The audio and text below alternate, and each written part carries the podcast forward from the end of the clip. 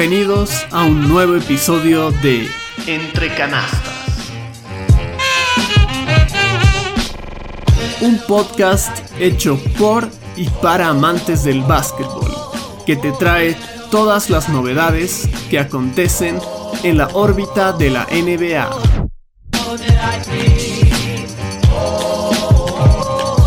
Soy Emilio Mendoza y así arrancamos.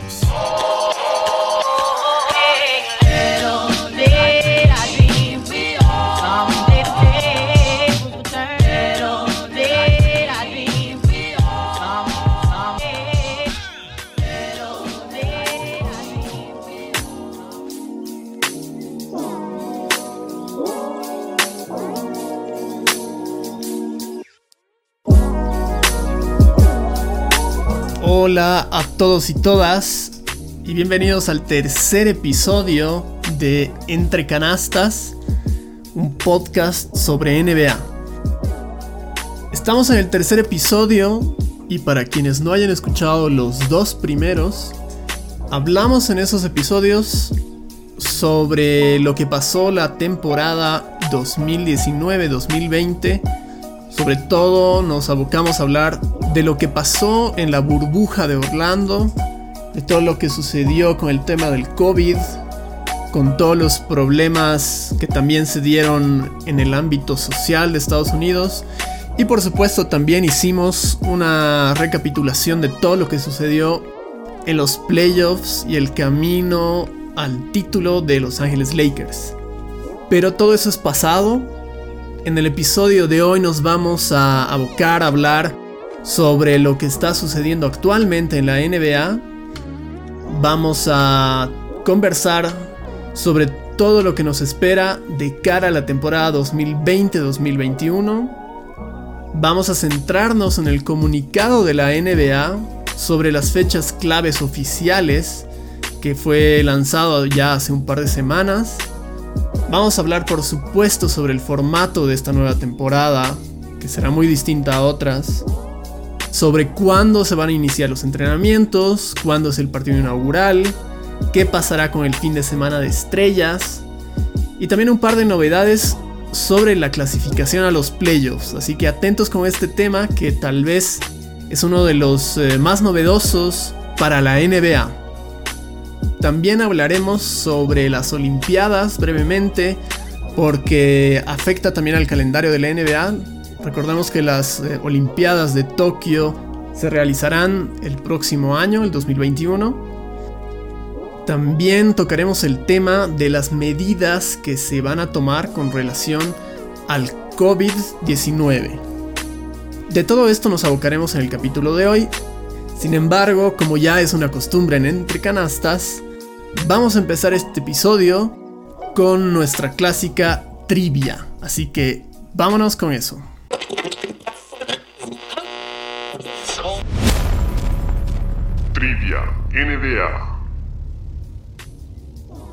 Y la pregunta del día de hoy tiene que ver con los equipos que llegaron a la final de la NBA. Y es la siguiente, lo que queremos saber es cuál es el equipo que tiene más participaciones en finales de NBA. Sabemos que hay varios equipos que han llegado a la final más de una vez, pero sin duda hay un equipo que ha llegado a mucha más cantidad de finales que los demás. ¿Cuál será este equipo? Vamos a responder esta pregunta, como siempre, al final de este episodio. Pero mientras tanto, vámonos de lleno a lo que nos ocupa el episodio del día de hoy. Vamos a hacer una lectura del comunicado oficial de la NBA, o más bien de las fechas más importantes que ha establecido la Junta de Gobernadores de la NBA, comenzando todo el 18 de noviembre pasado, cuando se celebró el draft de la NBA, una fecha muy inusual para celebrarse el draft que suele ser a mediados de año. Pero como todos sabemos, muchas fechas tuvieron que cambiar debido a la pandemia del COVID.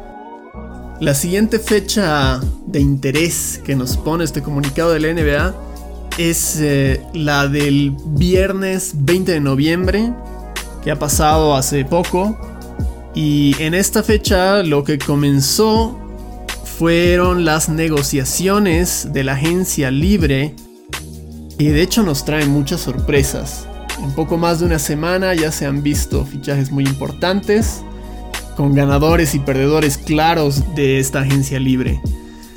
Tanto del draft como de la agencia libre estaremos hablando en los próximos episodios de Entre Canastas, pero por ahora continuaremos hablando sobre el calendario oficial de la NBA que el pasado 22 de noviembre era una fecha clave para los jugadores porque significaba el inicio de la firma de contratos. Sobre todo significaba la renovación de contratos de jugadores para muchos equipos. La siguiente fecha en lista es el primero de diciembre, que está a la vuelta de la esquina, y tiene que ver con el inicio de los campos de entrenamiento de cada uno de los equipos de la liga.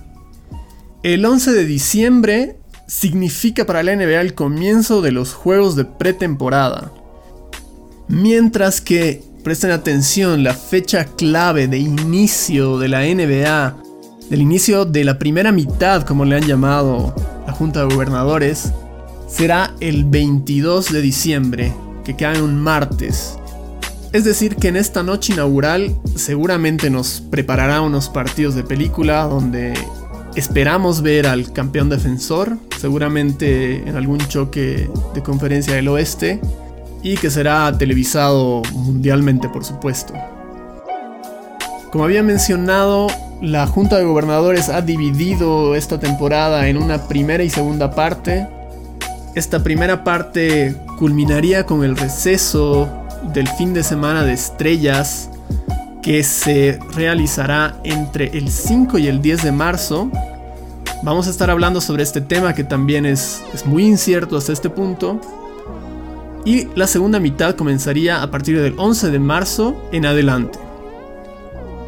La curiosidad de esta temporada será que habrá un formato de play-in relativamente similar al del año pasado, el cual se disputaría entre el 18 y el 21 de mayo e inmediatamente a partir del 22 de mayo se daría inicio a la serie de postemporada o playoffs de la NBA y en caso de alargarse hasta un séptimo partido, la conclusión de la temporada 2020-2021 sería el 22 de julio como fecha máxima de finalización de esta temporada. Vamos a hablar sobre algunos temas que tienen que ver con este calendario que les acabamos de presentar. En primer lugar, hay que decir que se demoró en llegar a un acuerdo sobre estas nuevas disposiciones.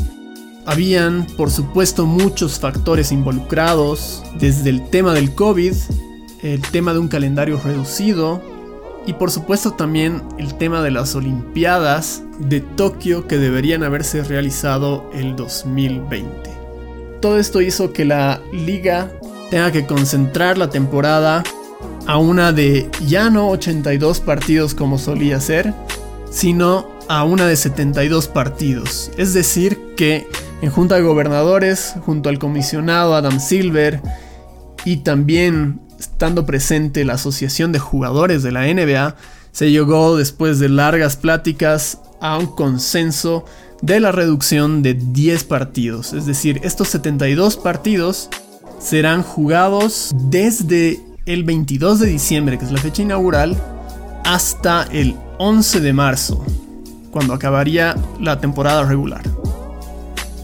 En cuanto al tema económico, el comisionado Silver ha mencionado que el porcentaje de pérdidas de la liga será alrededor del 40% solamente por los tickets de ingreso a los partidos de la NBA que no se venderán este año, lo cual al mismo tiempo conllevó a que se hagan reajustes financieros, sobre todo en tema de capacidad salarial de los equipos y en fideicomisos de los jugadores.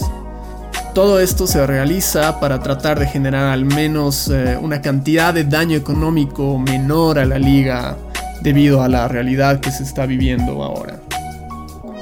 También hay la consideración de una temporada más corta debido a lo que mencionábamos hace un momento, a que el 2021 se celebrarán los Juegos Olímpicos de Tokio, que de hecho deberían realizarse el año pasado, pero por el tema de la pandemia obviamente todo fue movido.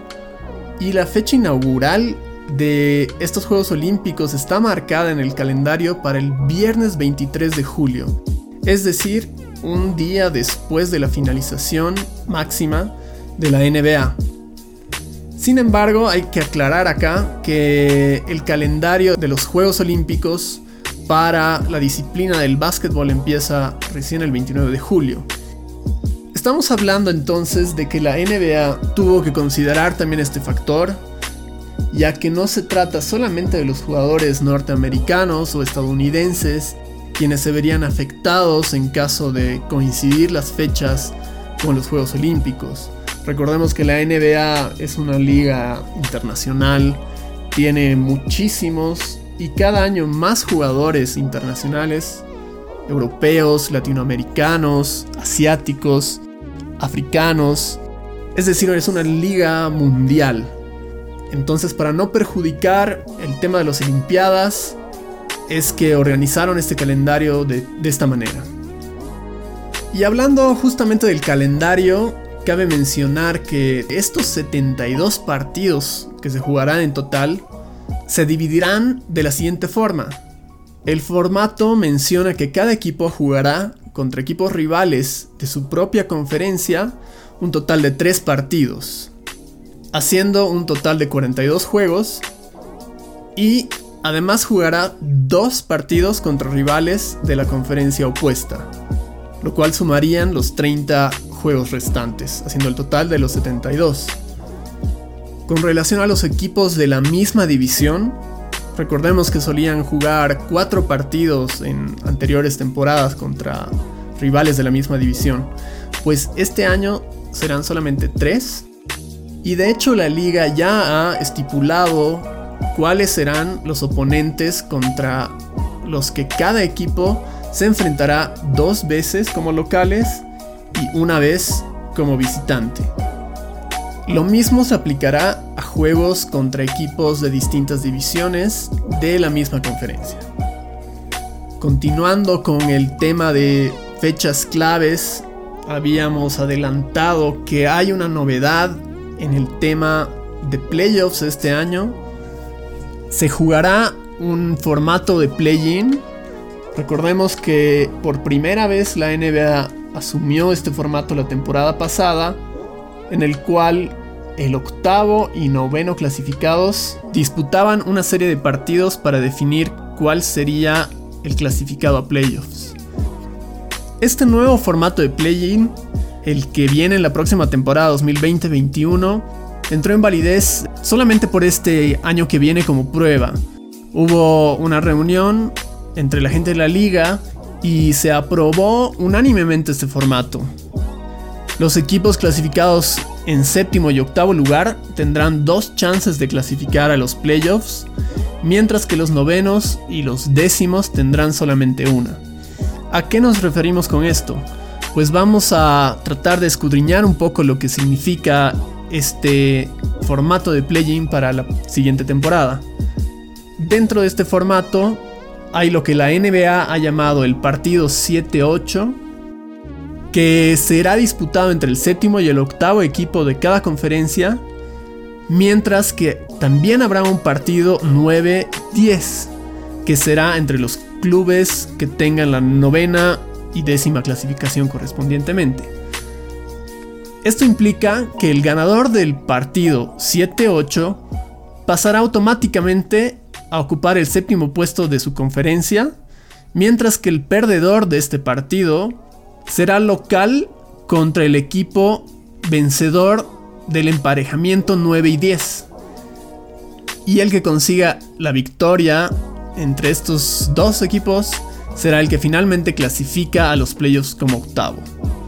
Un formato muy interesante que nos deja bien en claro que lo que la liga quiere hacer es dar un poco más de opción a los equipos que hayan terminado muy parejos en sus conferencias. Además que en tema de rating les funcionó de maravilla la temporada pasada.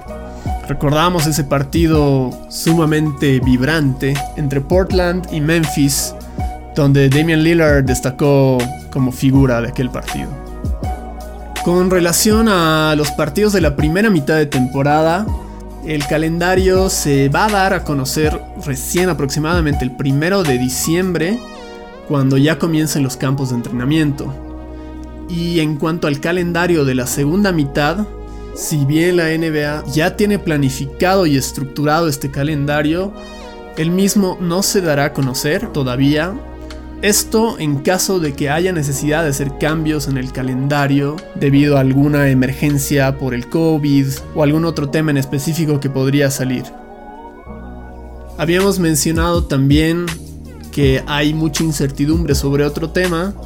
Nos referimos al fin de semana de estrellas, que en teoría sería realizado en la ciudad de Indianápolis, pero esa incertidumbre surge justamente porque hay varias voces en la NBA que mencionan que de hecho este fin de semana de estrellas no será más que un descanso y que se ha hablado de que podría darse la cancelación de los eventos durante este fin de semana de estrellas, incluso el partido central que debería realizarse en esta ciudad.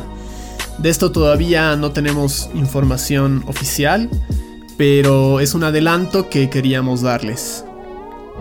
Como han escuchado hasta este momento, hay muchas dudas que circundan la liga, hay mucho escepticismo en cuanto al COVID sobre todo.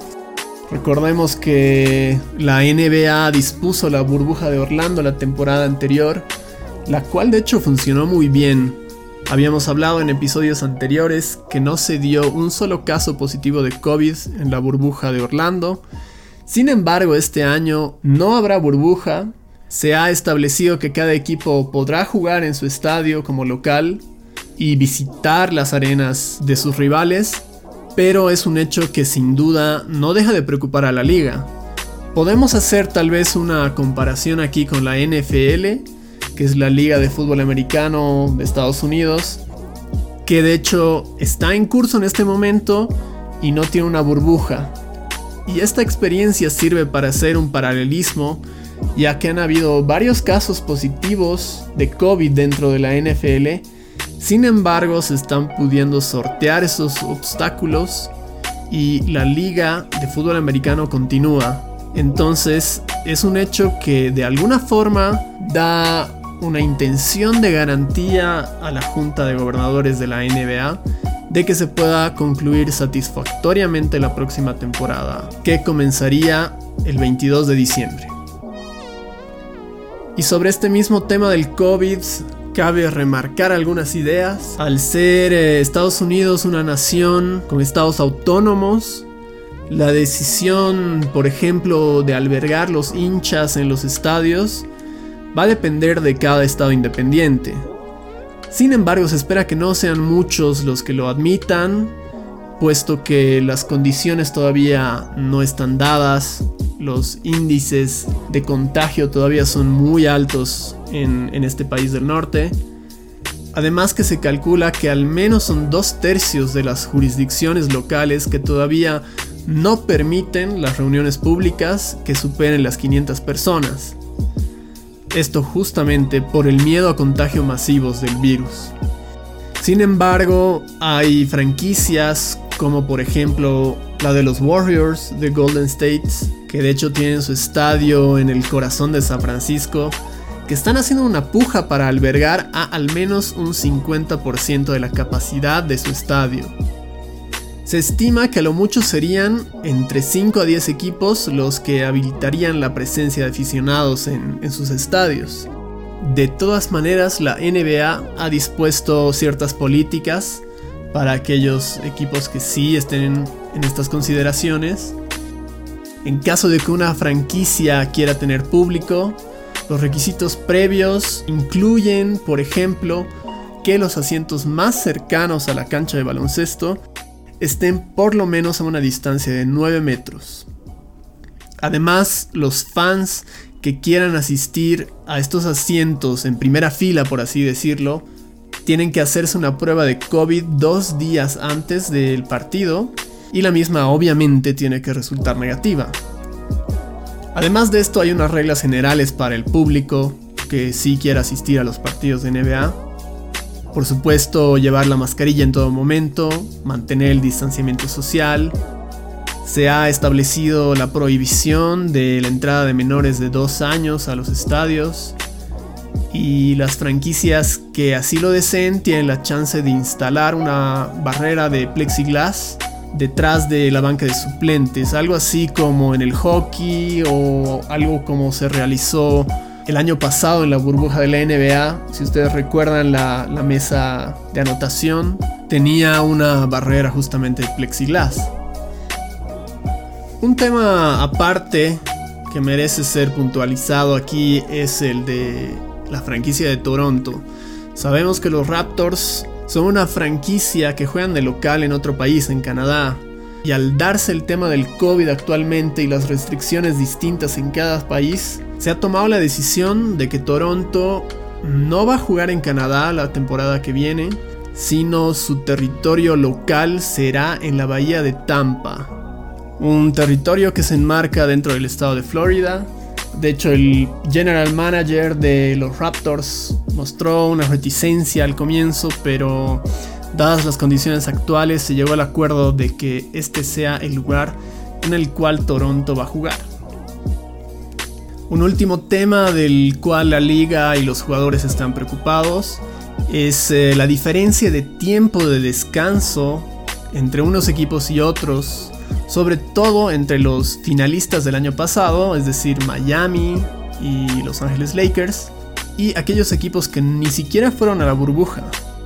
Hablamos de un periodo de descanso de apenas 71 días para estos equipos que llegaron a la final, cuando lo normal desde la temporada del 84 para el descanso de estos finalistas solía ser de 141 días. Entonces estamos hablando de apenas eh, la mitad, ¿no? lo cual de hecho marca el descanso más corto entre temporadas en la historia, no solamente de la NBA, sino del deporte profesional de Estados Unidos. Esto incluye la liga de hockey, la liga de fútbol americano y la liga de fútbol soccer. Mientras que por otro lado, los equipos que no fueron a la burbuja gozan de un descanso total de 285 días comparados con los 71 días de los equipos finalistas, es bastante. Y la preocupación de las franquicias que llegaron a playoffs es sobre todo que algunos jugadores no van a llegar a un 100% por el tema de tiempo de descanso y también por la alta concentración de partidos y viajes en un periodo que será menor al habitual en la próxima temporada. Sin embargo, para esto la NBA ha hecho un esfuerzo, ha tratado de minimizar los viajes largos y la cantidad de partidos, según el calendario que les habíamos mencionado previamente. Pero la preocupación de estas franquicias se centra en el tiempo de recuperación de estos jugadores. Algo muy distinto que sucede con aquellas franquicias que no fueron a la burbuja, pues la preocupación de estos equipos es que no han tenido un ritmo competitivo desde marzo de este año. Si bien la NBA ha dispuesto que desde finales de octubre todos los equipos que así lo requieran tenían el permiso de abrir sus instalaciones para tener campos de entrenamiento con una capacidad de hasta 10 jugadores, obviamente con las pruebas de COVID previas. Sin embargo, estas franquicias no están tan contentas con esta decisión debido a que no es lo mismo tener un entrenamiento con mitad de tu equipo y además en un periodo previo al draft y previo a la agencia libre donde las cosas todavía pueden cambiar. De hecho han cambiado un montón en estas últimas semanas, sabiéndose que los movimientos de la agencia libre cambian la estructura de un equipo totalmente, ¿no? Al no tener un equipo claramente definido, Tampoco se sabe cuál va a ser la reacción de los jugadores con un tiempo de preparación menor al de otros años. Podemos decir que en resumen, las quejas de muchos ejecutivos de franquicias tienen que ver sobre todo con el hecho de la reducción del tiempo de entrenamiento de equipos como aproximadamente a la mitad de lo habitual, pese a que la liga salió hace poco asegurando que el tiempo de estos campos de entrenamiento sería de 21 días, que de hecho es el mismo tiempo que tuvieron las últimas cuatro temporadas. De todas formas, habiendo un calendario ya estructurado, un calendario ya oficial, a estas alturas hay poco que las franquicias puedan hacer para cambiar esta realidad. Sí, esto podría tener una repercusión en el sentido de que muchas figuras de los equipos no jueguen tan seguido o con tanta intensidad, sobre todo al comienzo del campeonato. Sobre todo esto para los jugadores que tuvieron más partidos de playoffs. Esto quiere decir que no esperemos ver muchos minutos de Jimmy Butler, no esperemos ver demasiados minutos de LeBron James en los primeros partidos y así sucesivamente.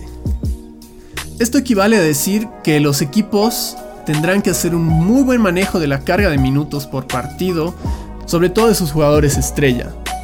No cargarles demasiado en las primeras fechas o no, tal vez descansarlos entre partidos seguidos. Será una decisión que las franquicias tendrán que tomar prácticamente día a día en la NBA. De esta forma vamos a cerrar el episodio de hoy día. Vamos a alentarles a que sigan escuchando el podcast. En los próximos episodios vamos a hablar sobre los temas más candentes que están ocurriendo en la actualidad de la NBA. Nos referimos por supuesto a los fichajes y a la agencia libre que está sucediendo en este preciso momento, que ya tiene grandes nombres que cambiaron de equipo y esperemos que todavía hayan más.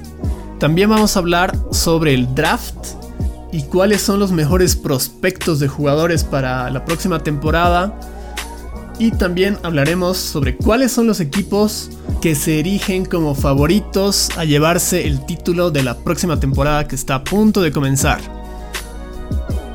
Antes del cierre de este episodio, por supuesto que vamos a responder a la trivia del día de hoy.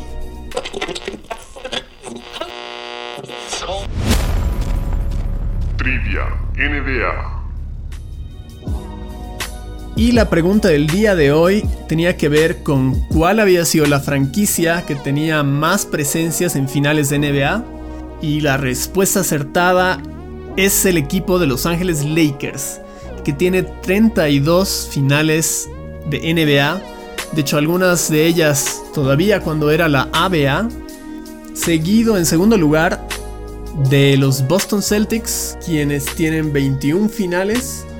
Y en tercer lugar por la actual franquicia de los Golden State Warriors con 11. Esto quiere decir que Los Ángeles Lakers de hecho tiene tantas apariciones en finales como la suma de sus dos seguidores más cercanos. Sin embargo, solamente tiene 17 títulos. Con la victoria de la pasada temporada logra alcanzar los 17 títulos de los Celtics. Y para despedir ahora sí este episodio, vamos a ir con la frase del día, que en esta ocasión le corresponde al comisionado Adam Silver, que en una entrevista con la cadena ESPN por televisión fue interrogado sobre el calendario de cara a la próxima temporada y estas fueron sus declaraciones puntuales. Decía el comisionado, la decisión de dividir el calendario en dos es un resultado de la enorme incertidumbre en la cual todos vivimos durante esta pandemia. Así que pensamos en dividir el calendario en una primera parte desde el 22 de diciembre hasta comienzos de marzo y a partir de eso hacer una evaluación. Estamos seguros que aprenderemos de esta primera mitad de temporada. A comparación de lo que sucedió en Orlando, Ahora se viajará entre ciudades y se jugará en los estadios de cada equipo. Y no solamente es la incertidumbre del curso que pueda tomar el virus, sino que también estamos sujetos a las regulaciones de cada estado y ciudad. En estas declaraciones de Adam Silver se puede notar la cautela con la cual la liga está tratando de abordar la temática, sobre todo del COVID, que dentro de todo es la preocupación más importante para lo que se viene en la próxima temporada 2020-2021. Por ahora los dejamos y nos despedimos de Entre Canastas y será hasta un nuevo episodio.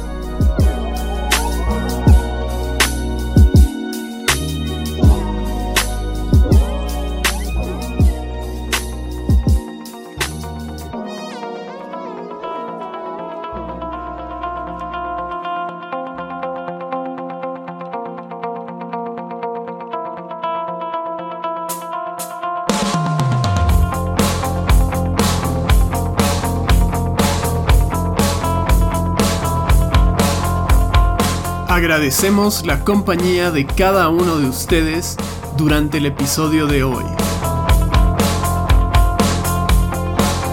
Si te agradó este podcast, te invitamos a que te suscribas a este canal y nos califiques en la plataforma desde la que nos escuchas.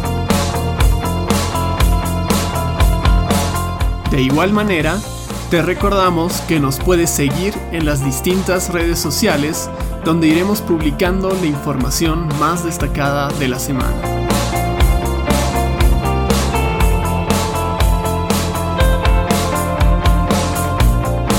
Será hasta un próximo encuentro entre canastas.